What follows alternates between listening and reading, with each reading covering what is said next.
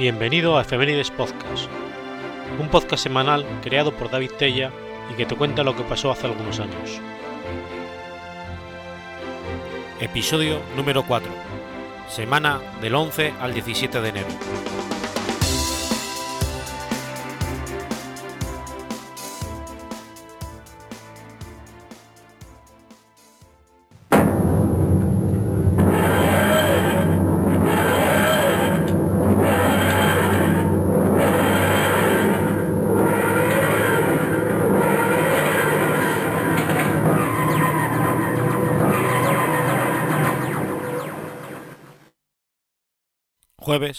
11 de enero de 1787. William Herschel descubre Titania y Oberón, lunas de Urano. Titania, también designado como Urano 4, es el mayor de los satélites del planeta Urano y el octavo del Sistema Solar.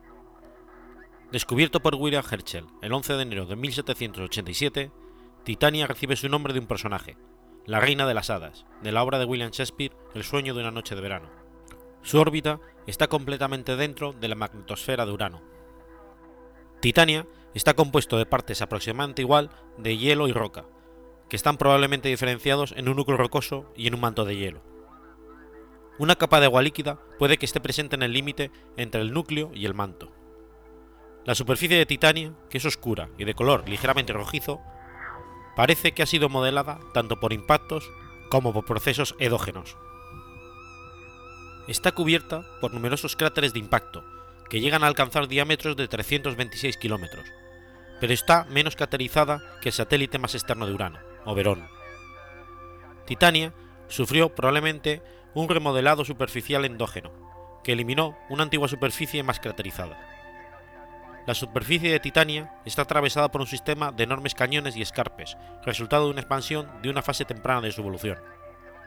Como todos los satélites de Urano, Titania se formó probablemente a partir del disco de acreción, que rodeaba Urano justo después de la formación del planeta. Estudios espectroscópicos realizados en la banda de infrarrojo, hechos entre 2001 y 2005, revelaron la presencia de hielo de agua y dióxido de carbono en la superficie de Titania, lo que sugiere que es posible que posea una tenue atmósfera de dióxido de carbono. Oberón, o Urano 5, es el más exterior de los satélites principales del planeta Urano. Es el segundo más grande y más masivo, y el noveno más masivo del sistema solar. Oberón recibe su nombre de un personaje, el Rey de las Hadas, de la obra de William Shakespeare El sueño de una noche de verano. Su órbita está parcialmente fuera de la magnetosfera de Urano. La superficie de Oberón está cubierta por numerosos cráteres de impacto, que llegan a alcanzar un diámetro de 210 kilómetros. Oberón posee un sistema de cañones y escarpes formados por la expansión de su interior de una fase temprana de su evolución. Este satélite se formó de igual forma que Titania, probablemente a partir del disco de acreción que rodeaba Urano tras la formación del planeta. Oberón orbita Urano a una distancia de aproximadamente 584.000 kilómetros, siendo el más alejado del planeta de sus cinco principales satélites. La órbita de Oberón tiene una baja excentricidad inclinación respecto del ecuador de Urano. Su periodo orbital es de alrededor de 13,5 días, coincidente con su periodo de rotación sobre su eje, es decir, una cara de Oberón siempre apunta a Urano, como en el caso de la Luna respecto a la Tierra, por efecto del acoplamiento de mareas. La órbita de Oberón discurre durante una parte importante de ella fuera de la magnetosfera de Urano. Como resultado, su superficie es directamente barrida por el viento solar. Este efecto es importante porque en el resto de los satélites, los cuales orbitan en el interior de la magnetosfera de Urano, el hemisferio que queda a la espalda del movimiento de traslación del satélite a lo largo de su órbita se ve barrido por el plasma magnetosférico que rota junto al planeta. Este bombardeo supone el oscurecimiento de esos hemisferios, efecto que se observa en todos los satélites excepto en Oberón. Debido a la gran inclinación del eje de rotación de Urano, que le hace estar tumbado respecto al Sol, al girar sus satélites en el plano ecuatorial, también se ven sometidos a un ciclo estacional extremo. Ambos hemisferios, norte y sur, pasan 42 años en completa oscuridad, y luego otros 42 años en iluminación continua. Una vez cada 42 años, cuando Urano está en el equinoccio y su plano ecuatorial interseca con la Tierra, se producen ocultaciones mutuas de los satélites. Una de esas ocultaciones, que duró unos seis minutos, se observó el 4 de mayo de 2007, cuando Verón ocultó a Umbriel. El sistema de Urano ha sido estudiado de cerca una sola vez por la sonda espacial Voyager 2, en enero de 1986. Se tomaron muchas fotografías de Titán y Oberón, que permitieron cartografiar el 40% de su superficie.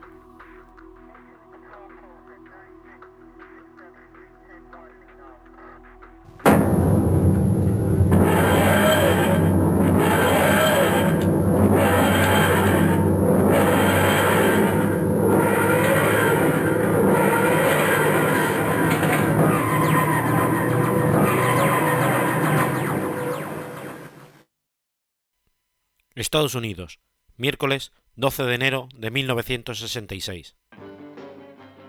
Se emite el primer episodio de la serie Batman, con Adam West y Bart Ward. Batman es una serie televisiva exhibida entre 1966 y 1968 en el canal estadounidense ABC, con un total de 120 episodios. La serie gira en torno a las aventuras contra el crimen de Batman y de su ayudante Robin en Gotham City la identidad secreta de Batman es la del elegante filántropo millonario Bruce Wayne, o Bruno Díaz en la versión mexicana, que vivía en las afueras de la ciudad de Mason Wayne, con su joven pupilo Dick Grayson, Ricardo Tapia en México, también conocido como Robin, y su fiel mayordomo Alfred, y la tía Harry Cooper. Ayudaban a Batman, Batgirl, el comisario de policía Gordon y el jefe de policía O'Hara. El fenomenal éxito de la serie desató lo que se conoce como Batmanía, creando un impacto en la cultura pop jamás visto antes e influyendo incluso musicalmente a muchos grupos de rock. Las aventuras, por lo general, son contra los supervillanos como el Joker, Enigma, el Pingüino, el Rey Tut, el Cascarón, Sirena y Gatúbela. Otros artistas que fueron convocados para realizar su participación como villanos invitados fueron el gran pianista Lee y la actriz Sasa Gabor. Herta Kitt fue protagonista en los capítulos de la tercera temporada, pero el público no veía con buenos ojos a una Catwoman negra. Durante la segunda temporada se hicieron los famosos Bad Clips, esto es, cameos de gente famosa, como ellos mismos o interpretando a un personaje que les identificaba.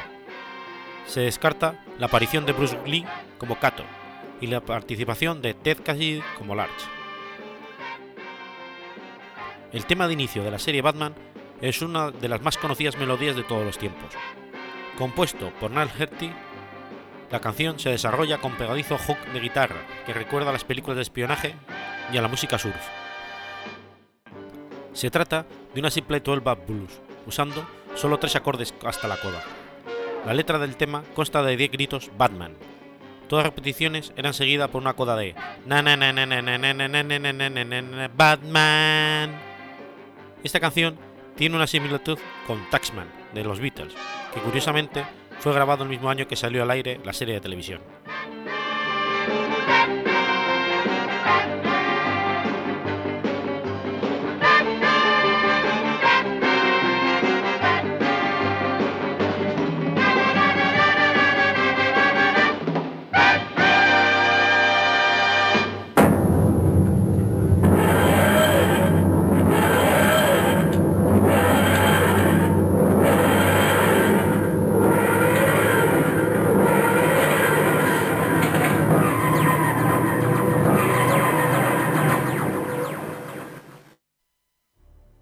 Viernes 13 de enero de 1888. Alexander Graham Bell funda la National Geographic Society. La National Geographic Society es una de las organizaciones internacionales más grandes del mundo sobre educación y ciencia. Inicialmente tenía el objetivo de avanzar hacia el conocimiento de la geografía del mundo para el público en general, pero actualmente sus intereses incluyen la geografía, la arqueología, las ciencias naturales, el estudio de las culturas del mundo, la historia y la promoción de la conservación del medio ambiente y del patrimonio histórico. Con este objetivo, concede becas de exploración y publica mensualmente una revista, la National Geographic. Gardner Green se convirtió en su primer presidente y su yerno, Alexander Graham Bell, fue su sucesor el 7 de enero de 1898. En septiembre de 2015 se anunció la venta del 73% de, de National Geographic Society a la corporación multinacional de medios de comunicación 20th Century Fox, reorganizándose la sociedad y sus medios y sus publicaciones, pasando a denominarse National Geographic Partners, y teniendo esta, al contrario que la anterior, ánimo de lucro. De esta forma, esta nueva sociedad, controlada por Fox, se hizo con la propiedad de la revista National Geographic y de sus cadenas de televisión, aunque Fox ya era copropietaria de estas últimas. The National Geographic Magazine, más tarde abreviado a National Geographic, es una publicación mensual, aunque ocasionalmente se han realizado ediciones especiales. Además de los artículos sobre diversos lugares, historia de cada rincón del planeta, la revista es reconocida ampliamente por su calidad de edición y sus estándares en las fotografías, lo que la hace el hogar de los mejores periodistas gráficos del mundo. Incluso publicó fotografías en color a comienzos del siglo XX, cuando esta tecnología era incipiente. También es muy conocida por los frecuentes mapas detallados que ofrece sobre las regiones que visita. Incluso los archivos de los mapas de la sociedad han sido utilizados por los gobiernos de los Estados Unidos en momentos donde sus recursos cartográficos eran limitados. En el año 1960 se inició la publicación de fotos en la tapa frontal de la revista. Anteriormente solo contenían texto. En la década de los 80, la revista tenía una tirada de 12 millones de ejemplares mensuales solo en Estados Unidos. Una foto de portada de 1985 fue el retrato de una joven refugiada de Afganistán de bellos ojos. Su imagen pasó a ser mundialmente famosa. Después de la invasión liderada por Estados Unidos a este país, se realizó una búsqueda de la joven. Fue identificada en el año 2002 como Sarvan Gula. Su historia fue contada en la edición de marzo de 2003. En 1995, National Geographic comenzó a publicarse en Japón y fue la primera edición en un idioma local. Actualmente, la revista se publica en diferentes idiomas, incluyendo japonés, español, italiano, hebreo, griego, alemán, francés, polaco, coreano, portugués, danés, noruego, sueco, holandés, chino, finlandés, turco, tailandés, checo, húngaro, rumano, ruso, croata, indonesio, búlgaro, esloveno, serbio, chino edición para China, lituano y árabe. En 2015, la revista tenía 3,5 millones de suscriptores en Estados Unidos y otros 3 millones en el resto del mundo. La National Geographic Society también ha explorado el uso de la televisión como un medio para llevar los viajes de sus corresponsales y programas de interés de educación, cultural y científico al hogar de las personas. Los programas especiales del National Geographic se han emitido durante muchos años en Estados Unidos por la PBS, la televisión pública. Los programas televisivos empezaron en 1964, en la CBS, para trasladarse a la ABC en 1973 y finalmente a la PBS en 1975. En septiembre de 1997, la sociedad lanzó su propio canal televisivo internacional, la National Geographic Channel, que se puede ver por cable y por vía satélite. En 2001 se lanzó en Estados Unidos. En 2007, National Geographic Channel se pasa a llamar NatGeo, para tener un nombre más corto. Este nombre solo se usa para referirse al canal de televisión. Antes de la adquisición final por Fox, empleados de National Geographic denunciaron que ciertos programas tenían pocos fundamentos científicos y caían en el sensacionalismo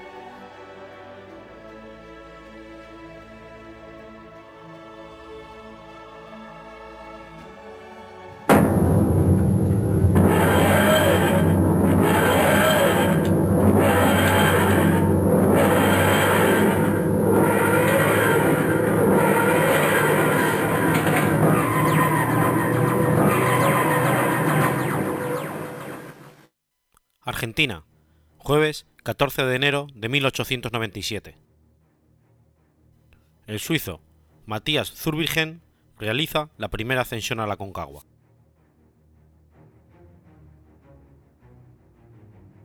En la Concagua, con sus 6.962 metros, es la montaña más alta de la cordillera de los Andes y la máxima cota del hemisferio sur y de todo el continente americano. Es, por tanto, uno de los objetivos más apetecidos por montañeros y escaladores del mundo. El origen del nombre Aconcagua deriva del aymara, Concagua, monte nevado. Los araucanos en Chile le dieron el mismo nombre que al río que llamaban Acon Ahue, viene del otro lado. El significado Aconcagua, centinela de piedra, procede del quechua Aconcagua. La montaña de la Aconcagua se localiza aproximadamente a los 69 grados 56 minutos de longitud oeste y los 32 grados 48 minutos de latitud sur. Se encuentra íntegramente en territorio de la provincia de Mendoza, en Argentina, cerca de la frontera con Chile, pero no constituye límite internacional. Todo el territorio que rodea la Gran Montaña se encuentra dentro del Parque Provincial de la Concagua, integrado a su vez en el sector denominado Andes Áridos. Se trata de un amplio macizo, con un pedestal de sedimentos marinos, cubiertos por un manto volcánico endesítico, que constituye parte de la cumbre, la cual presenta dos elevaciones máximas, la norte y la sur. Varios valles, aquí denominados quebradas, nacen a los pies de la gran montaña. La circundan por el norte y sudeste la quebrada de los Orcones superior, por el sur la quebrada de los Orcones inferior, por el norte y por el este la quebrada de las Vacas. La altura del Cerro Concagua se debe al levantamiento tectónico de las placas Nazca y Sudamericana y la geometría de la zona de subducción. La magnitud y lo relativamente reciente del levantamiento de la cordillera han dado lugar a notables resaltos en el relieve. El hielo ha tenido un papel importante en el modelado del paisaje. Dentro de la zona de la Concagua se destacan los glaciares Orcones inferiores, Orcones superiores, Polacos y Gausfeld. A ambos lados del Coloso de América vivieron en la remota antigüedad los araucanos y los aymaras. Más tarde los incas, procedentes del lejano Cuzco, invadieron estas regiones llevando consigo su cultura y la dulzura de su lengua, el quechua. No hay datos, sin embargo, de sus correrías por la alta cordillera, y la montaña quedó, al parecer, aislada de leyendas por la altura de sus pasos y la desolada inmensidad de las altas cumbres, batidas por vientos glaciares. Por extensión, esta región es conocida también como los Andes cuyanos. Esto era al menos lo más difundido, pero a principios de 1985 y en una zona poco transitada por montañeros fue descubierta una momia incaica. El cuerpo, al parecer de un joven, fue sacrificado en el lugar, a 5.000 metros sobre el nivel del mar, y junto a él se encontraron ofrendas tales como plumas, estatuillas, etc. Aun después de más de 300 años de dominio español, habremos de llegar al siglo XIX para entrar en la verdadera historia alpinista de la montaña. En el año 1817, el general don José de San Martín, el primer montañés de América, atravesó los altos pasos fronterizos entre la Argentina y Chile, por la región de los gigantes andinos, Aconcagua, Mercedario y Tupungato. Al norte y sur respectivamente del primero, pasó un numeroso ejército con más de 5.300 hombres, con 9.280 mulas, y 1.600 caballos, por collados a más de 4.000 metros de altura y cayó inesperadamente sobre Chile, liberando el país de la dominación española.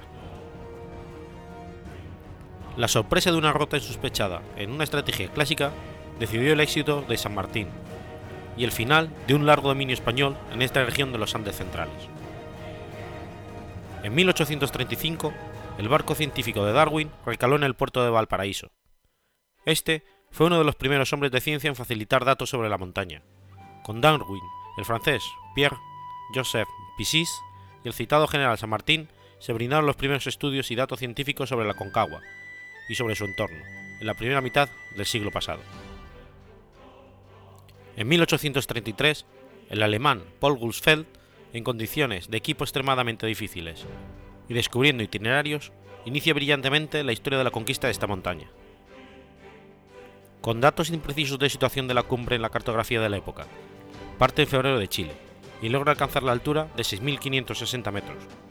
Su notable aventura, a tan solo 500 metros de la cumbre, abre el camino a futuras expediciones. En 1896, la expedición dirigida por el científico y alpinista inglés Edward Fitz busca una ruta distinta a la de Gussel. Ha llegado por la ruta argentina y ha entrado inicialmente por el Valle de las Vacas, buscando el pie de la montaña, desde Puente del Inca y Valle de los Holcones. Al año siguiente, el día 14 de enero de 1897, durante la segunda expedición de Fitzgerald, el guía suizo que le acompañara también en el intento anterior, Matthias Zurbriggen, asciende en solitario, por primera vez en la historia de la Concagua.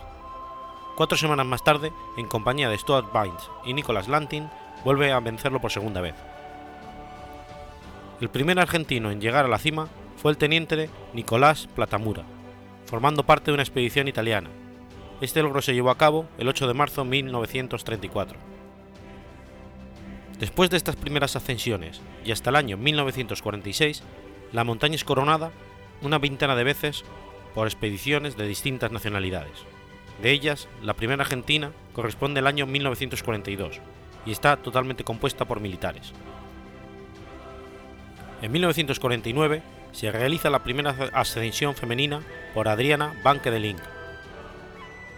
En 1934 se abre la primera ruta totalmente inédita desde la normal. Una expedición polaca, además de ascender por primera vez el Mercenario, de 6.800 metros al norte de la Concagua y en la provincia argentina de San Juan, explora el macizo hasta entonces poco conocido del Cordón de la Ramada y entran al pie de la Concagua por la Crevada de Relinchos, por su cara este, y abren una nueva ruta de la Gran Montaña, la cual, a partir de este momento, recibe el nombre de Glaciar de los Polacos. En 1953, Federico Marmillón, su esposa Dorli, y los mendocinos Fernando Grajales y el teniente Francisco Jerónimo Ibáñez trazan otra vía, el filo sudoeste, la que estuvo invicta hasta 1978. No se detiene la exploración de la Concagua, quedando al fin la famosa pared sur. Esta pared tiene 3.000 metros de desnivel, y es toda escalada en grados superiores en roca y hielo, de dificultad extrema, y con aplicación de escalada artificial por encima de los 6.000 metros cuando en 1954, el 25 de febrero, los franceses Pierre Louchot, André Dagori, Edmund Denis, Lisen Bernardini, Guy Poulet, al mando de René Ferlet, abrieron la vía del espolón central que lleva directamente a la cumbre, se conceptuó como mayor hazaña del montañismo técnico. En 1984, la francesa Marie Bourchand se convierte en la primera mujer que vence la pared. Con anterioridad en enero de 1982, un grupo de yugoslavos dirigidos por Zarko Trusnovek, haciendo gala de un alto espíritu deportivo y una fina técnica, realiza el ascenso de la cumbre por el itinerario sur-sur.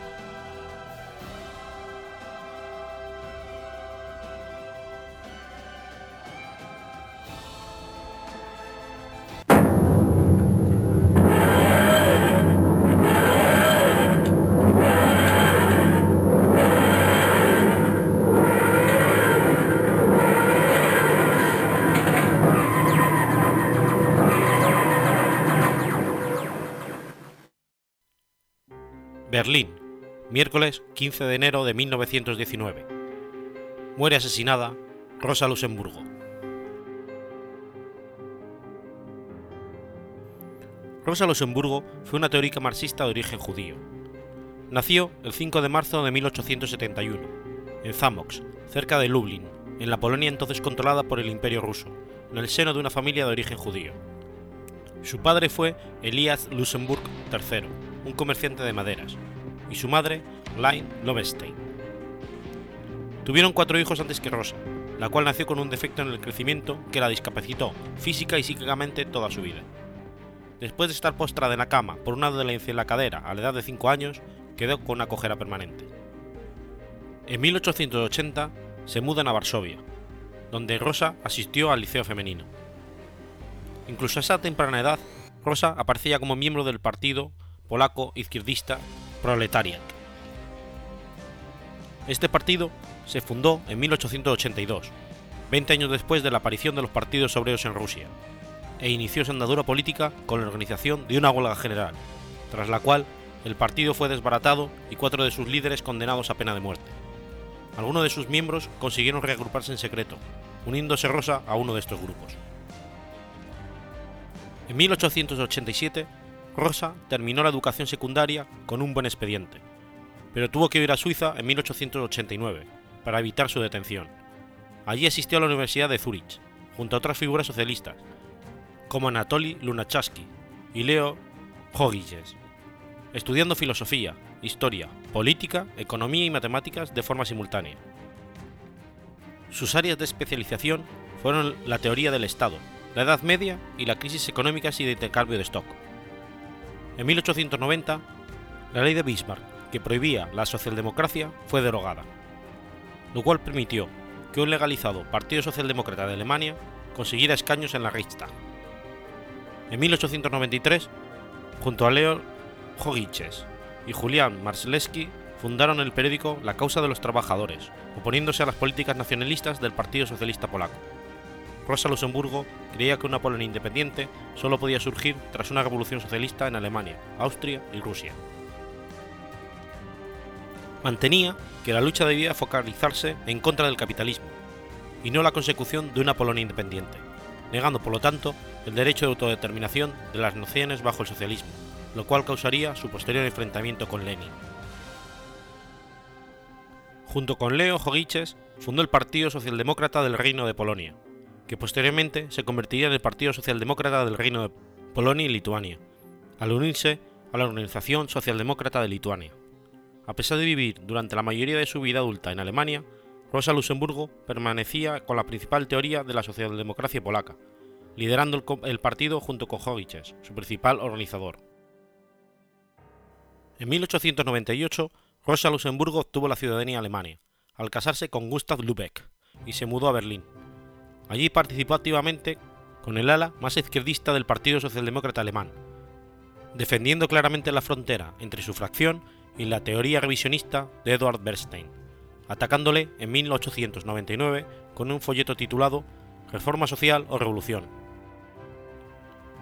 La habilidad retórica de Rosa pronto la convirtió en una de las líderes portavoces del partido. Denunció repetidamente el creciente conformismo parlamentario frente a la cada vez más probable situación de guerra. Rosa insistió en que la crítica diferenciada entre capital y trabajo solo podía ser contrarrestada si el proletariado tomaba el poder y se producía un cambio revolucionario en todo el contexto de los medios de producción. Desde 1900, Rosa Luxemburgo expresó sus opiniones sobre los problemas económicos y sociales en varios artículos en periódicos de toda Europa. Sus ataques al militarismo alemán y al imperialismo se volvieron más insistentes conforme vislumbraba la posibilidad de la guerra, intentó persuadir al SPD de significarse en la dirección opuesta. Rosa Luxemburgo quería organizar una huelga general que uniera solidariamente a todos los trabajadores y evitar la guerra, pero el líder del partido se opuso, lo que provocó su ruptura con Kuskei en 1910. Entre 1904 y 1906, su trabajo se vio interrumpido a causa de tres encarcelamientos por motivos políticos. Sin embargo, Rosa Luxemburgo mantuvo su actividad política en 1907 tomó parte en el quinto congreso del Partido Obrero Socialdemócrata ruso en Londres, donde se entrevistó con Lenin. En el segundo Congreso Socialista Internacional en Stuttgart presentó la resolución, que fue aprobada, de que todos los partidos obreros europeos debían unirse para evitar la guerra. Por esos años, Rosa comenzó a enseñar marxismo y economía en el centro de formación del SPD en Berlín. Uno de sus alumnos fue el que más tarde se convertiría en líder del SDP y primer presidente de la República de Weimar, Friedrich Ebert. En 1912, su cargo de representante del SPD la llevó a los congresos socialistas europeos, como el que tuvo lugar en París. Ella y el socialista francés Jean Jaurès propusieron que en el caso de que estallara la guerra, los partidos obreros de Europa debían declarar la huelga general.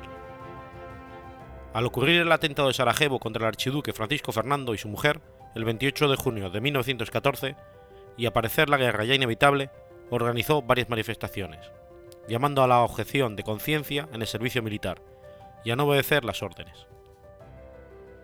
A causa de esto, fue acusada de incitar a la desobediencia contra la ley y el orden de las autoridades, y sentenciada a un año de prisión. Su detención, sin embargo, no se produjo inmediatamente, lo que le permitió tomar parte en una reunión de la directiva socialista en julio, en la que confirmó que el sentimiento patriótico de los partidos obreros era más fuerte que su conciencia de clase. El 28 de julio comenzó la Primera Guerra Mundial, cuando el Imperio Austrohúngaro le declaró la guerra a Serbia. El 3 de agosto de 1914, el Imperio Alemán ingresa al conflicto, al declararle la guerra a Rusia. Al día siguiente, el Reichstag aprobó por unanimidad financiar la guerra con bonos de guerra, todos los representantes socialdemócratas votaron a, favor de la propuesta, incluso el partido llegó a declarar una tregua con el gobierno, prometiendo abstenerse de declarar huelgas durante la guerra. Para Rosa Luxemburgo, todos estos hechos fueron una catástrofe personal, que incluso la llevaron a considerar la posibilidad del suicidio. El revisionismo, al cual se había opuesto desde 1899, había triunfado, y la guerra estaba en marcha. Junto con Karl Liebknecht, Clara Zetkin y Frank Meiring, creó el Grupo Internacional el 5 de agosto de 1914, el cual se convertiría el 1 de enero de 1916 en la Liga Espartaquista. Escribieron gran cantidad de panfletos ilegales firmados como Espartaco, emulando al gladiador Tracio que intentó la liberación de los esclavos de Roma. Incluso la misma Rosa Luxemburgo adoptó el apodo de Junius, tomando de Lucius Junius Brutus, el cual se considera fundador de la República de Roma. El nuevo grupo rechazó el alto el fuego entre el SPD y el gobierno alemán del Kaiser Guillermo II, por la cuestión de la financiación de la guerra, luchando vehementemente en su contra e intentando provocar una huelga general. Como consecuencia de ello, el 28 de junio de 1916, Rosa Luxemburgo y Karl Liebknecht fueron sentenciados a dos años y medio de prisión. Durante su estancia en la penitenciaría fue trasladada dos veces, primero a Poznan y posteriormente a Breslau. Durante este tiempo escribió varios artículos, usando el seudónimo de Junius, los cuales fueron sacados clandestinamente de la cárcel y publicados ilegalmente. En ellos incluía el titulado La Revolución Rusa, en el cual criticaba ampliamente a los bolcheviques y con lucida anticipación avisaba del peligro que se desarrollase una dictadura si se seguía el criterio bolchevique. Fue, en este contexto, en el que se escribió su famosa frase: La libertad siempre ha sido y es la libertad para aquellos que piensan diferente. En 1917, cuando los Estados Unidos intervinieron en el conflicto, la Liga Espartaquista se afilió al Partido Socialdemócrata Independiente de Alemania, compuesto también por antiguos miembros del SPD, opuestos a la guerra, fundado por Karl Kautsky. El 9 de noviembre de 1918, el USPD llegó al poder como gobernante de la nueva república junto con el SPD. Tras la abdicación del Kaiser Guillermo II y tras el levantamiento conocido como la Revolución de Noviembre Alemana, la cual comenzó en Kiel el 4 de noviembre de 1918, cuando 40.000 marineros e infantes de marina tomaron el control del puerto en protesta de los planes del alto mando naval alemán en un último enfrentamiento con la Real Marina Británica, a pesar del hecho de que estaba claro que la guerra se había perdido.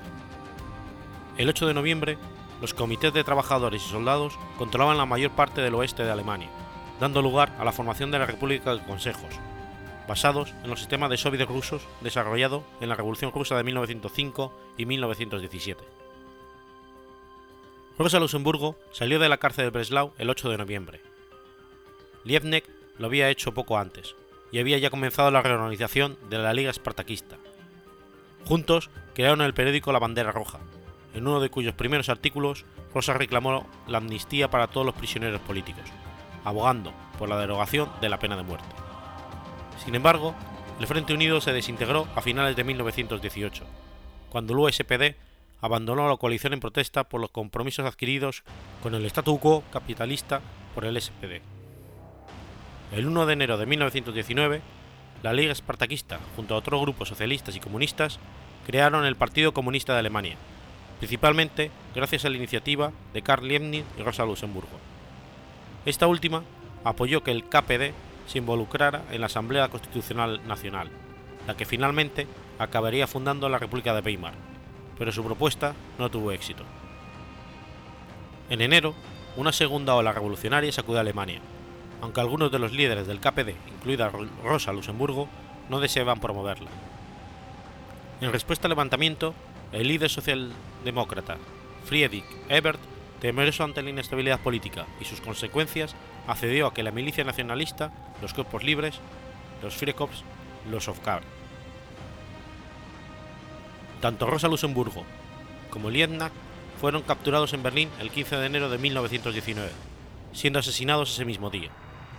Rosa Luxemburgo fue derribada a culatazos por el soldado Otto Ruch y luego recibió un disparo en la cabeza por parte del teniente Kurt Vogel o del teniente Hermann Socho. Su cuerpo fue lanzado al Lambert Canal en Berlín. Liebknecht recibió un tiro en la nuca y su cuerpo fue enterrado en una fosa común. Otros cientos de miembros del KPD fueron asesinados y los comités suprimidos.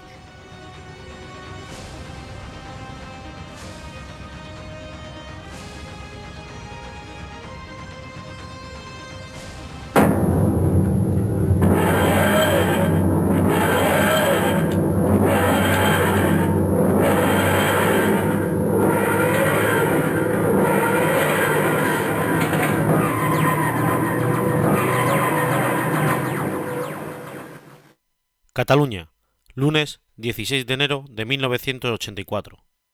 Comienza la programación regular de TV3.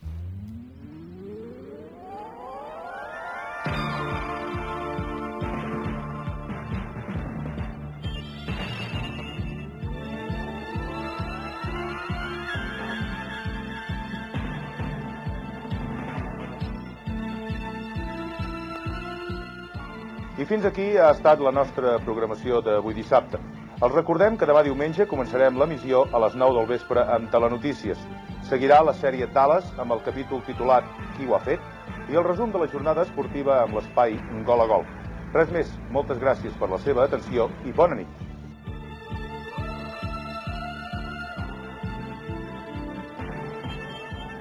TV3 es el principal canal de televisión de televisión de Cataluña, empresa perteneciente al ente público llamado Corporación Catalana de Medios Audiovisuales. Es el segundo canal autonómico que se instauró en España, tras ETV, y el primero en emitir toda su programación exclusivamente en catalán.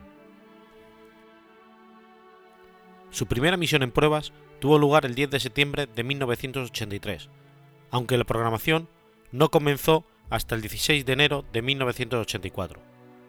Desde entonces ha contado con una programación generalista para todos los públicos, que se ha caracterizado por una apuesta por la producción propia y el desarrollo de la cultura y lenguas catalanas. Históricamente, TV3 ha sido uno de los canales con más espectadores en Cataluña. Fue líder de audiencia seis años consecutivos, desde 1997 hasta 2003, y lo ha sido de 2009 hasta el día de hoy. La cobertura de TV3 está en principio delimitada para Cataluña, aunque también puede sintonizarse en otros puntos a través de acuerdos con otras administraciones, como el Principado de Andorra o el Departamento de Pirineos Orientales, Francia. La Generalidad de Cataluña ha llegado a acuerdos de reciprocidad con las Islas Baleares y Aragón, en la Franja de Poniente, para emitir TV3 Cat, la versión internacional del canal. También podía sintonizarse en algunos puntos de la Comunidad Valenciana, a través de repetidores gestionados por ACPV, pero la asociación dejó de hacerlo en 2011, tras varias sanciones económicas del gobierno valenciano, que las consideraba ilegales. La sede de televisión de Cataluña se encuentra en San Juan de Espí, provincia de Barcelona. Está distribuida en varios edificios donde se encuentran los despachos de cada canal, los centros de servicio y control, el centro de producción audiovisuales y el centro de producción de los servicios informativos. Cuando fueron inaugurados, contaban con más de 30.000 metros cuadrados de superficie construida, aunque los siguientes años se han ampliado. TV3 cuenta con una redacción central en Barcelona y cuatro centros de producción repartidos en Gerona, Lérida, Tarragona y Villamitjana. Además, posee delegaciones en Madrid, Bilbao, Perpiñán y Valencia, y cuenta con corresponsalías en Andorra la Vieja, Bruselas, París, Londres, Washington DC, Jerusalén y Pekín.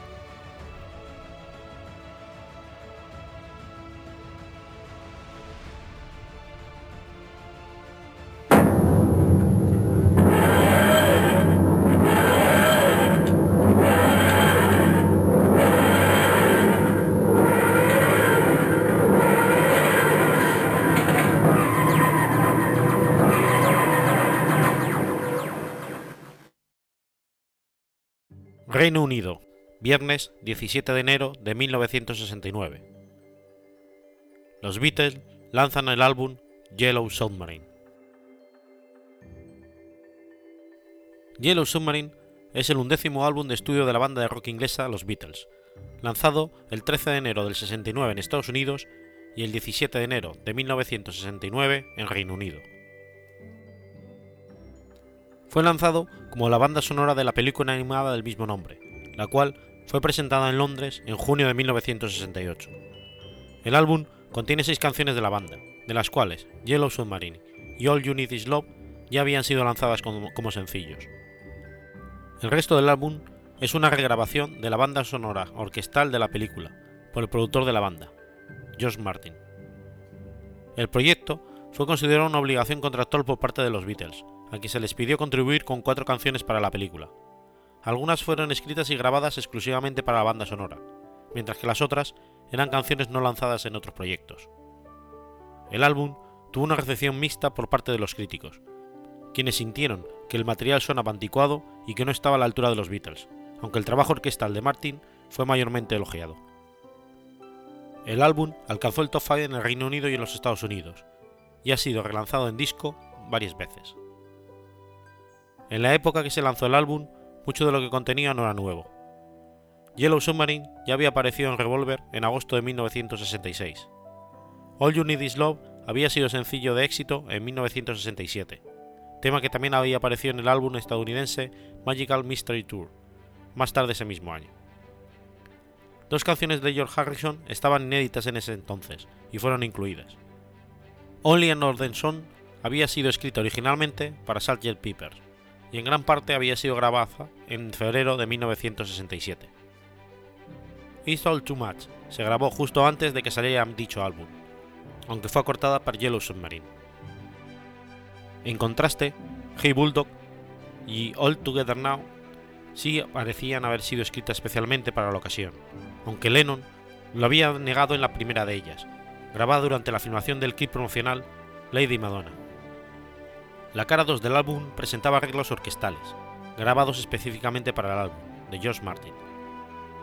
Across the Universe iba a incluirse en un principio en el álbum, pero fue rechazada en el último momento y dejada aparte hasta que salió en el disco Let It Be, de 1970. De acuerdo con algunas fuentes, los Beatles habían conseguido lanzar Yellow Submarine como un EP de 5 temas, sin la partitura de la película, pero incluyendo Across the Universe, como pista adicional.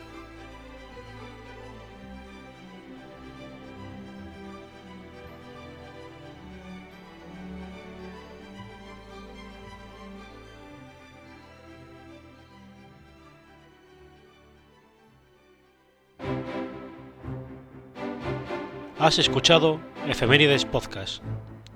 Si quieres ponerte en contacto conmigo, puedes hacerlo por Twitter a la cuenta Efemeridespod o a mi cuenta personal David o por correo electrónico en efemeridespod.gmail.com o también puedes visitar la página web efemeridespodcast.es y recuerda que puedes suscribirte por iTunes o por iVoox y tienes un episodio nuevo cada lunes.